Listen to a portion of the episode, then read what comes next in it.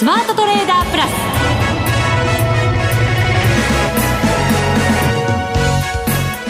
全国のリスナーの皆さんこんにちは。内田まさです。この時間はザ・スマートトレーダープラスをお送りしていきます。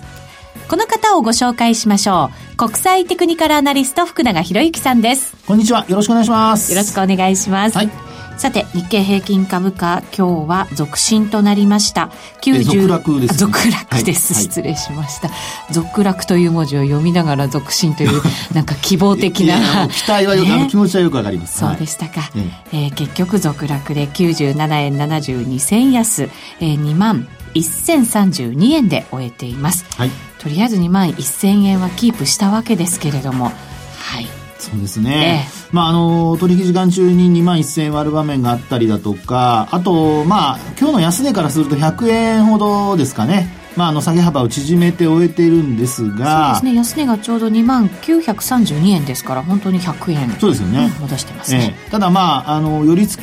きの段階では、まあ、88円ぐらいですかね。ですので、まあ、寄り付きの価格まではやっぱり戻せなかったというところと、はい、あとそれからやっぱりマーケットはどうしてもあの疑心暗鬼になっていてですね、まあ、疑心暗鬼というのはどうしてもあの、まあ、あこう強気になれないというんでしょうかね。ですから株価が戻しても なかなかついていくことができなかったりだとか、はい、まあ、その辺を表しているのがやはりあの商いの、まあ、要は売買代金のえー、少なさですね。そうですね。はい。商いは非常に少なくて、今日も2兆円割れということになりました。はい、1兆9028億円です。今日で6日連続ですかね。はい、そうですね。連続で。はい。先週の木曜日からもうずっと続いてると。というところですもんね。えーまあ、ですので、本当にあの、まあ、週末、明日が、まあ、メジャー S q の、あの、算出日であるんですけども、うんまあ、そこであえてその商いが膨らまないとなると S q も案外なんか盛り上がらないかもしれませんね。あ盛り上がらないことでどんな結果になるんですか？盛り上がらないとなると、えー、あのまあ、後ほど詳しくお話しようと思うんですけど方向感が、まあ、要はその後のですよね。あの S q の後の方向感が定まらない可能性が出てくるので結局なんかいつも S q を挟んで、はい、なんとなく方向感が固まったりっていうことが多いですもんね。そうですよね。えー、で特にあのメジャー S q ですから明日の場合はね、あの36912という3か月ごとにやってくる S q の一つですので、はい、まあそう考えますと、あのー、まあ今の内田さんの話のようにですね、そこで方向感をまあ見出したいという投資家がいろいろポジションを組むんでしょうけど、なかなかこれだけ盛り上がらないとなるとですね、S q でポジション作るっていうその行為そのものもですね、えー、少し手控えられるかもということで、はい、えー、まあ、今後の方向感方向性、まあ、来週の FOMC もありますので、まあ、日銀の金融政策決定会合もその後あるんですけど、はい、ちょっとなんか先が読みづらいというそんな状況ですかね。そうですね先が読みづらいイコール動きにくいということになりますから、はい、さらにやっぱり商いも低下してしまう可能性もあるということになりますので本当にあの今週も上がった日ももちろんあったんですけど、はい、上がった日も下がった日も商いができないっていうね。いや本当そうなんですよね。えーですからね、もう投資家は様子見を決め込んでるっていう、そんな状況ですもんね。そうですね。はい、まあ、今回その FRB が利上げじゃなくて利下げをするのかどうなのかっていうところに来てますので、アメリカ初でアメリカの株がどう動くかっていうのはやっぱり見極めていかなきゃいけないっていうことなのかもしれませんけどね。ねまあ、それにあと為替をね、取引されてる方も為替の動向も気になるところでしょうし。そうですね。えー、もう本当にあの、まあ、今日はですね、そういう意味ではいろいろ、あの、ポイント的なことをお話をさせていただいて、えー、まあ、明日以降のね、あのー、売買判断のお役に立てればなというふうには思いますけどね。はい。よろしくお願いします、はい。よろしくお願いします。それでは番組進めていきましょう。この番組を盛り上げていただくのはリスナーの皆様です。プラスになるトレーダーになるために必要なテクニック、心構えなどを今日も身につけましょう。どうぞ最後まで番組にお付き合いください。この番組はマネックス証券の提供でお送りします。スマートトレーダー計画、よーいドンさあ、それではまずは株式相場からです。改めて日経平均株価続落となりまして、大引けは97円72銭安、21,032円で終わりました。高値が9時30分の21,111円23銭。そして安値が11時13分の2932円13銭でした。はい。あのー、まあ、あ今日は、あその、今お話にあったようにですね、2万1000割れる場面が一時的にはあったものの、まあ、結果的にはなんとか2万1000円台を回復して終えているという、まあ、そういう状況なんですが、はい。はい。まあ、ただ、あの、テクニカル的には、あの、なんていうんでしょうかね、えー、方向感、これも実はちょっと読みづらい状況になっていてですね。テクニカル的にはそうなんですね。はいで、まあ、どういうことかというとですよ、えー、あの、今日、まあ、下落して終えてですね、21,032円というところで終えてるんですけど、あの、5日移動平均線が、これ日経平均の現物ですね、終値ベースで。はい。21,077円というのが5日移動平均線。うんで、あと、25日移動平均線が2万1000飛び39円なんですよ。はい。ですから、今日の終値というのは、あまあ、5日と25日の両方を下回って終えていると。うん、ただしですよ、あの、5日線は25日移動平均線を一応上回ったままで終えてますので、えー、まあ、教科書的に言えば、あ一応ゴールデンクロスが発生していると。ただその、下向きのね、25日移動平均線を、5日移動平均線が上抜いても、その後、やっぱり騙しになることが多いので、ですから今回はですよ、あの、ゴールデンクロスという、まあ一応、まあ、あの、下向きの25日線下、あの、上回っている場合は、まあ私はあの、ゴールデンってあんまりつけないんですけど、はい。まあ、あえてまあ、ゴールデンクロスをわかりやすくお話しておくとですね、ゴールデンクロスが発生しているものの、えー、株価は両方、両方の移動平均線を下回っているってことになりますから、うん、まあ流れとしては、やっぱり、あの、これ、すぐにまた、あの、デッドクロスしちゃう可能性があると。はい。いうふうに考えなければいけないのかなというふうには思いますけどもね。この冷やしで見ると、はい、ゴールデンクロスが発生したのが、その、えー、前回、はい、2月になるんですかね ?2 月の中旬ぐらいに。えー、っと、25日と5日っていうことで言うと、はい、1月までないですね。1月までないんですね。はい、あ、そうだそうだ、私これ違う線を見てましたね。うん、ああ、なるほど。はい。はい、で、あの、実際のゴールデンクロスっていうところで見ると、うん、1月のですね、まあ実際の日付、上回った日で見ると、はい、えー、っと、1月のこれは21日ですかね。はい。この時も25日線は下向きで、ええ、それで、えっと、5日線が下から上抜いていったわけですけれども、はい。株価の方は、やっぱり一旦ちょっとこう、上抜けながらもちょっと揉み合って、はい。それでその後上に行くような動きになったんですね。そうですね。えー、ですので、あの、まあ、今の21日のところですと、あの、要はその2本の移動平均線上回ってるんですよね。はい。で、あと、翌営業日も一応マイナスだったんですけど、上回って、、それで25日移動平均線のところで下げ止まってですね、一度もですから、その間25日線割ってないんですよ。ゴールデンクロス発生した後。なるほど。だから前回とはちょっと違うんですね。そうですね。ですから、あの、今回のケース、今日のケースで言うと、もうあの、日本戦ともに、あの、下回った状態で終えてますから、はい、あの、このあたりはちょっと、あの、通常のゴールデンクロスというようなパターンとは違うんだっていうことを頭に入れつつ、えー、もうあの、ゴールデンクロスの考えはまず捨ててですね。そうですね。はい。あの、見ていく必要があると。ただ一方で明日、そのね、上昇して日本線上回るようなことになってくれればですよ。はい。あの、一応まあ、あの、その後の株価上昇への期待というか、あと、もみ合いとかですね。まあそういったところにつながるのかなっていうことになりますから、まあ一応やっぱりあの、明日のその S q が、まあいくらになるかと、それから S q 値をもちろん、あの、上昇を考えている、あるいは期待している人は、あの、S q 値を上回って終えてもらわないと困りますので、はい。まあ、そこでですね、S q 値を上回って終えられるかどうか。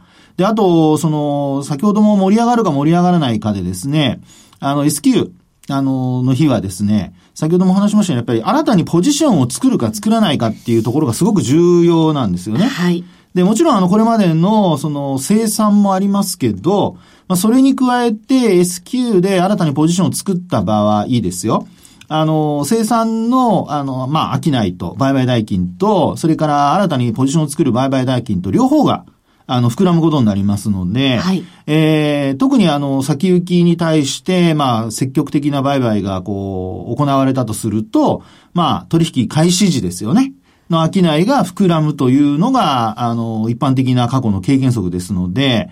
まあどうでしょうかね。明日、その、メジャー S q で、えー、膨らむかどうか。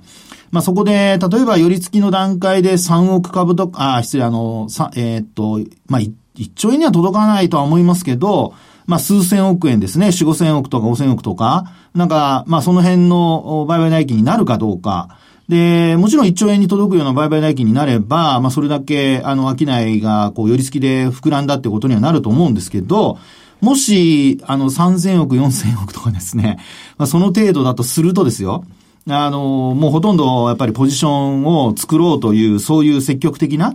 あの、取引は、まあ、ほとんど行われなかったと。あとは、まあ、取引終了にかけて、えー、何かしらの商いが膨らむかどうかなんですけど、まあ、やっぱり2兆、まあ、3兆円超えないことにはですね、あの S q 特にメジャー S q ですから、はい、まあそこで3兆円超えないことには、まあ少しその手控えられている、あるいは通常のあのー、まあ、ミニ S q とかって呼ばれたりしますけど、先物、ミニ先物と、あと、オプションの、あの、S q ですね。うん、まあ、そういった毎月、こう、やってくる S q とほぼ変わらないということになっちゃいますんで。そうですね。5月のそのミニ S q を見ると、3兆円ちょっと超えたぐらい、そうです、そうです、そうです。ですよね。えーですから、今回もですね、やはり最低でも3兆円は超えないと、うん、まあメジャーという言葉がですね、ちょっとふさわしいかどうか、寂しく聞こえちゃうというね、そういう形になっちゃいますもんね。そうですね。はい、ただ冒頭にもおっしゃってたように、強気になりきれない相場だということなので、はい。まあ、そのようになってしまうんではないかと。うん、ね、ね、ですから、ちょっと、あの、今の内田さんの話のように、やっぱりちょっと盛り上がりに欠けるところでですね、商いは細くなるのではないかというのが、まあ今の、あの、まあ今晩何かあれば別でしょうけども、はい、今の、あの、まあ見通しというところになるのかなってところでしょうね。そうですね。はい。そうすると、ゴールデンクロスはこのまま本当に騙しで終わってしまうっていう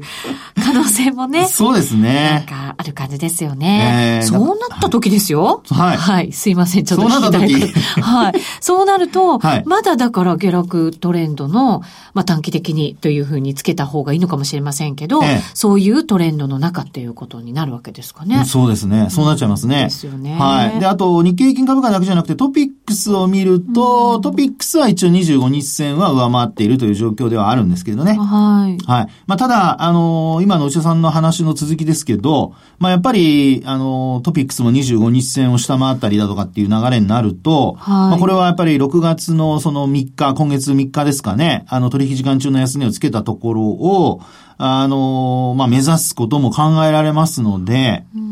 えー、まあ、今回のその株価の戻りというのは、もう単純な買い戻しだったんじゃないかと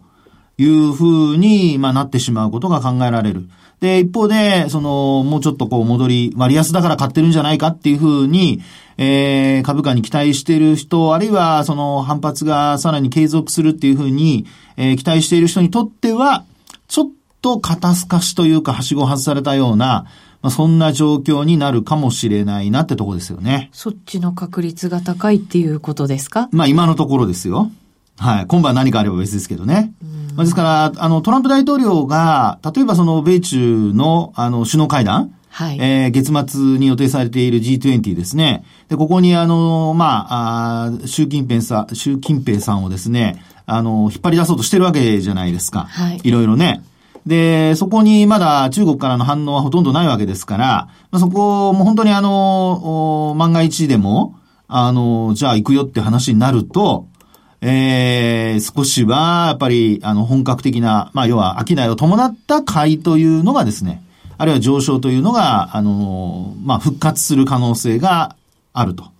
で、一方で、えー、それがずっと、あの、尻すぼみのままと言いましょうか。トランプ大統領はいろいろね、あの、誘い出そうとしても、はい、向こうが乗らないとなるとですね、まあ、これはやっぱり薄商いがずずっと続くというね、はい、まあ、そういうことになりかねませんので、6月相場も本当にあの、ええー、まあね、値動き的にはちょっと行ったり来たりというようなことを頭に入れておいて、えー、利益確定と、あとは、まあ、あの、おしめがあれば、まあ、反発するところを買う方がいいとは思うんですけども、まあ、そういった、あの、もう本当に、上下の値動きの上限下限で取るような、まあ本当にあの短期的な、あの、取引というのが、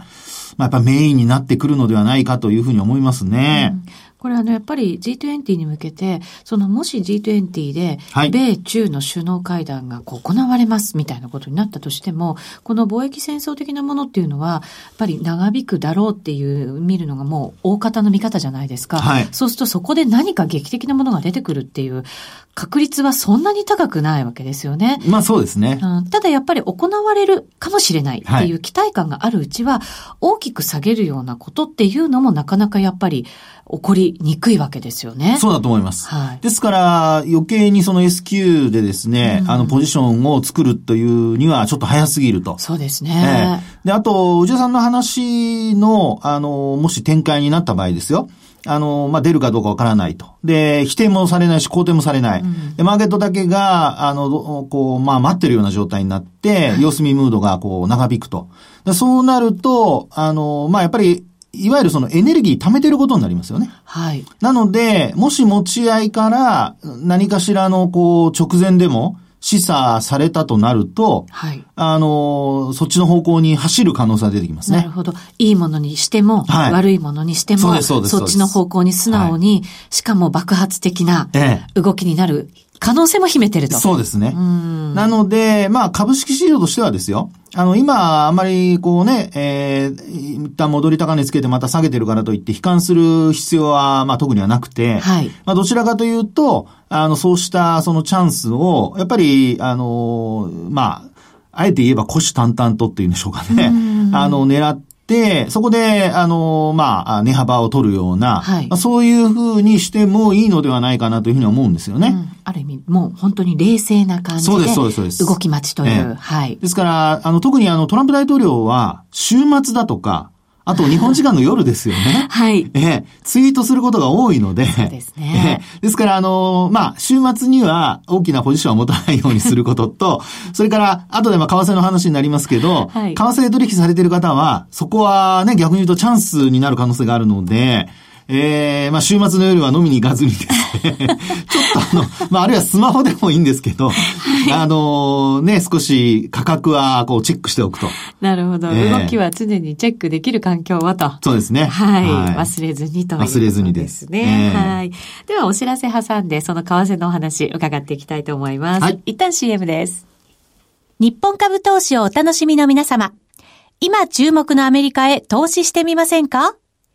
米国株に興味はあるけど、英語だし、知らない企業も多いし、なんだか難しそうだなと思っている方。実はそうではありません。米国株は1株から購入可能。株価は100ドル以下の銘柄が多く、1万円もあれば、あなたも米国企業の株主に。少額から投資でき、始めやすいのが米国株の特徴なんです。多くの企業では、配当は3ヶ月ごとに支払われ、配当金をもらえる楽しみがたくさん。最近は日本でもサービス展開しているアメリカ企業が増えており、日本人にも身近になったことで、米国株投資を始める方が増えています。マネック証券の米国株取引サービスはお得がいっぱい。取引手数料は業界最安水準の税抜きで約定金額の0.45%。業界最安水準の1取引あたり最低5ドルから、特定口座にも対応しており、厳選徴収を選択すれば確定申告は不要。取扱銘柄数はオンライン業界最多の3000銘柄帳。さらにさらに、米国株を初めてお取引されるお客様は、最初の20日間限定で、取引手数料を最大3万円までキャッシュバック。米国株なら、マネックス証券。今すぐマネックス証券米国株で検索。配当金は各企業の業績などにより金額などが変わることがあります。米国株式及び米国 ETF、リート、予託証券、受益証券発行信託の受益証券などの売買では、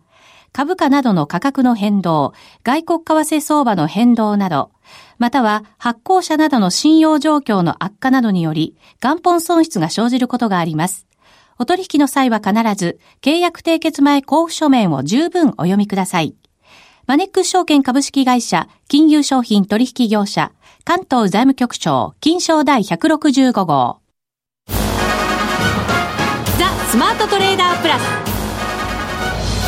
今週のハイライト。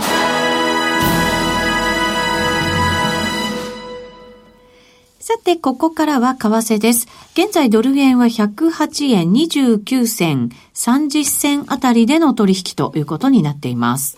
はい。あの、まあ、為替の方は昨日のその消費者物価指数ですかね、アメリカの。はい、まあ、それを受けて一旦あの大きく下落する場面があったんですけど、まあ、結果的にはですね、108円の20銭台のところで、まあ、なんとか押しとどまって、踏みとどまってですね、まあ、そこから、あの、戻してたんですが、はい。まあ、今日東京市場10時半頃からまたまたちょっと円高に触れると。そうですね。えー、という流れになってましてですね。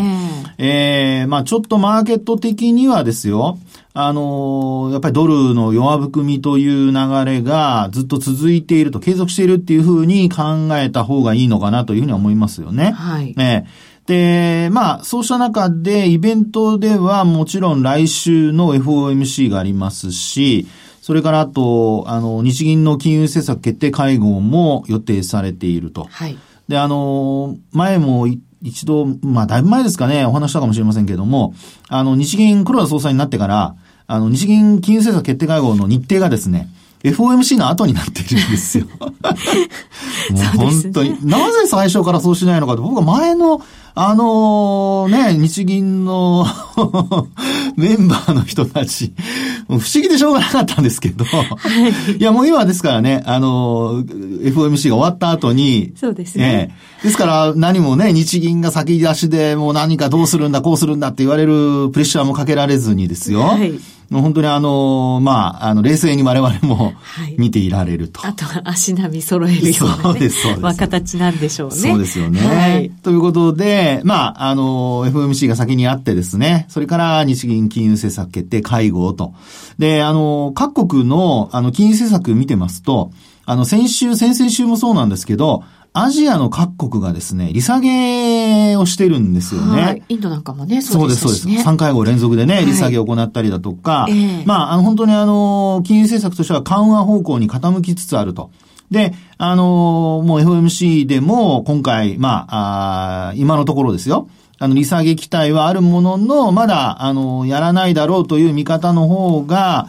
おそらくは体制を占めてるとは思うんですけども。そうなんですね。もう結構利下げ織り込んできてるのかと思いました。あ、あのー、利下げ、年内の利下げそのものは織り込んでるんですけど、ええ、その FMC のあの会合ごとに、例えばフェドウォッチだとかですね、フェドウォッチツールだとかいろんなものありますけど、まあ、そういうので見ると、なんかあの、過去の、まあ、これも経験則での話なので、一概には言えない部分ありますが、はい、75%を超えるとですね、うん、あの、その後なんか利上げ、利下げ、あるいは利上げ、金融政策の変更が行われていることが多いと。あ、そうなんですね。75を超えてくる。はい、超えてくると。はい、ですから今回は、ちょっとリアルタイムで今日今のは見てないんですけど、だいたいあの6割ぐらいですかね。6割から、まあ75は超えてませんでした。そうですか。はい。なので、あのー、まあ、こういった、その、まあ、フェドウォッチツール、これもあの、ええー、まあ、民間のと言ったらなんですけども、別にあの、FMC の、あの、投票権持ってる人に聞いてるわけではないので、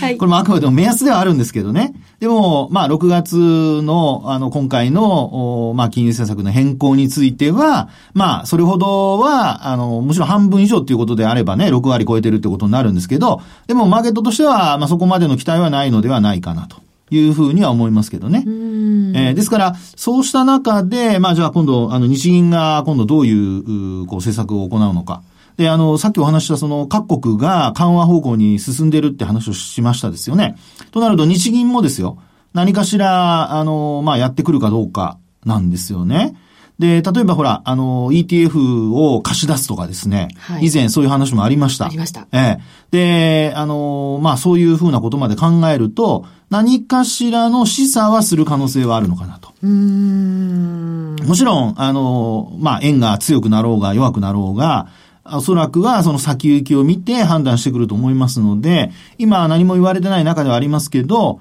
やはりあの、円高になってもらうと困るというのは、これ、あの、今あの、例えば想定為替レートからしてもですよ、108円台というのが、おそらくは、あの、もちろん100円とか105円というところもあるんですけど、あの、まあ、日本の経済で考えた場合の、まあ、一番、まあ、安定してる水準だと思いますんでね。まあ、これ割るとまたもっと円高になるっていう不安も出てきますから、はい、まあ、株価も2万1000円台維持しているっていうところを考えると、まあ、先行きを踏まえると何かしら、あの、まあ、示唆するようなことがあってもいいんではないかなというふうには思いますけどね。うん日銀も本当に十分に緩和的なね、はい、姿勢をずっと継続しているわけですけれども、ね、他の国が利下げに動いてきたりすると、やっぱりそこの差が縮まってきちゃうということですよね。そういうことですよね。なのでですね、まあ、FOMC の後の、まあ、あの、FOMC での会見がもちろん一番重要だと思いますが、はい、まあ、それに加えて、あの、日銀の方もやっぱり見ておく必要があるのかなというふうには思いますね。そうですね。ただ、はいね、貿易戦争、やっぱり日本だってまだまだね、先送りされてるとはいえ、はい、対象なわけですから、そうです。そうなると、やっぱり日銀としても、円安政策はなかなか取りにくいよねっていうのが、まあやっぱりね、うん、考えてしまいますけれども。あのあからさまにね、あの、円安に向かうようなことをしてしまうと、まあこれはアメリカの方からなんか言われるかもしれませんけど、はい。まあその辺はね、あのまあ黒田さんですから、なんとなくと、なんとなくじゃないですね。なんかうまい方法をね、あの、なんでしょう、なんて言うんでしょうか、その、まあ、例えば介入とかね、はい、そういう直接的な方法はもちろん取らないわけですから、えー、何かしらの政策を絡めながら、円安に向かうような、あるいは円高に歯止めをかけるだけでもだいぶ変わりますからね。そうですね。えー、そういった、あの、予防的な措置というのはですね、やっぱり今、消費税の引き上げがほぼ、あの、政府から、えー、実際に行うというような、アナウンスが漏れ始めている中でですよ。はい。あの、景況感ということも、えー、ある意味、こう、日銀が、あ支えるような、まあ、株価も、あの、合わせてですけどね、えー、何かしら出してくれるのではないか、あるいは出してほしいなという期待は、あの、これ私だけですかね 持ってるんですけど。でもやっぱり消費税上げた後に、景気がやっぱりこう下方向にさらにっていうふうになった時は、はい、やっぱり何か手を打っていかなきゃいけないんだろうなとは思ったりもしますけどね。そうですよね。それを先んじてやるのか、はい、後でやってくるのかっていうね、そのタイミングっていうのもなかなか難しいところですよね。そうなんですね。で、もしですよ、アメリカが緩和的に動いて日本が何もしないとなると、為替の、まあ、レンジで言うとですね、107円の80銭台ですかね。はい。81銭というのが、あ、80、そうですね、81銭というのが、これが6月の5日。うん、なので、もしこれ割るようなことになると、それこそ、あの、107円台から6円台っていう、あるいは7円台前半だとか。あの、正月の時につけた髭のところですよね。ええー、そうですね。はい。はい。まあ、そのあたりまでのですね、まあ、何かしらこう、試すような動きというのが、あの、出てくる可能性があるのと、それからやっぱり FOMC 後の、あの、パウエル議長の会見で、えー、利下げが継続するのかどうかっていう、そこですよね。はい。ですから、1回だけじゃなくて、まあ今はもう2回ぐらい、あるいは多いところで3回ぐらいまで織り込んでるとかっていう。そうですね。はい、年内2回の年明け1回みたいなね、はい、そういう見方強いですね。ですよね。ええ、ですから、まあそういった、あの、会見で、えー、そういった話が出た後にどう動くか、うん、その辺もちょっと注目だと思いますね。はい、わ、はい、かりました。さて、あっという間にお別れのお時間が近づいてきました。明日メジャー S q ということになりますので、はい、そこのやっぱり方向性、あとは出来高なんかを注目しながらと。いうことですね。ここまでのお相手は、福永博之と内田まさみでお送りしました。それでは皆さん、また来週ま、この番組はマネックス証券の提供でお送りしました。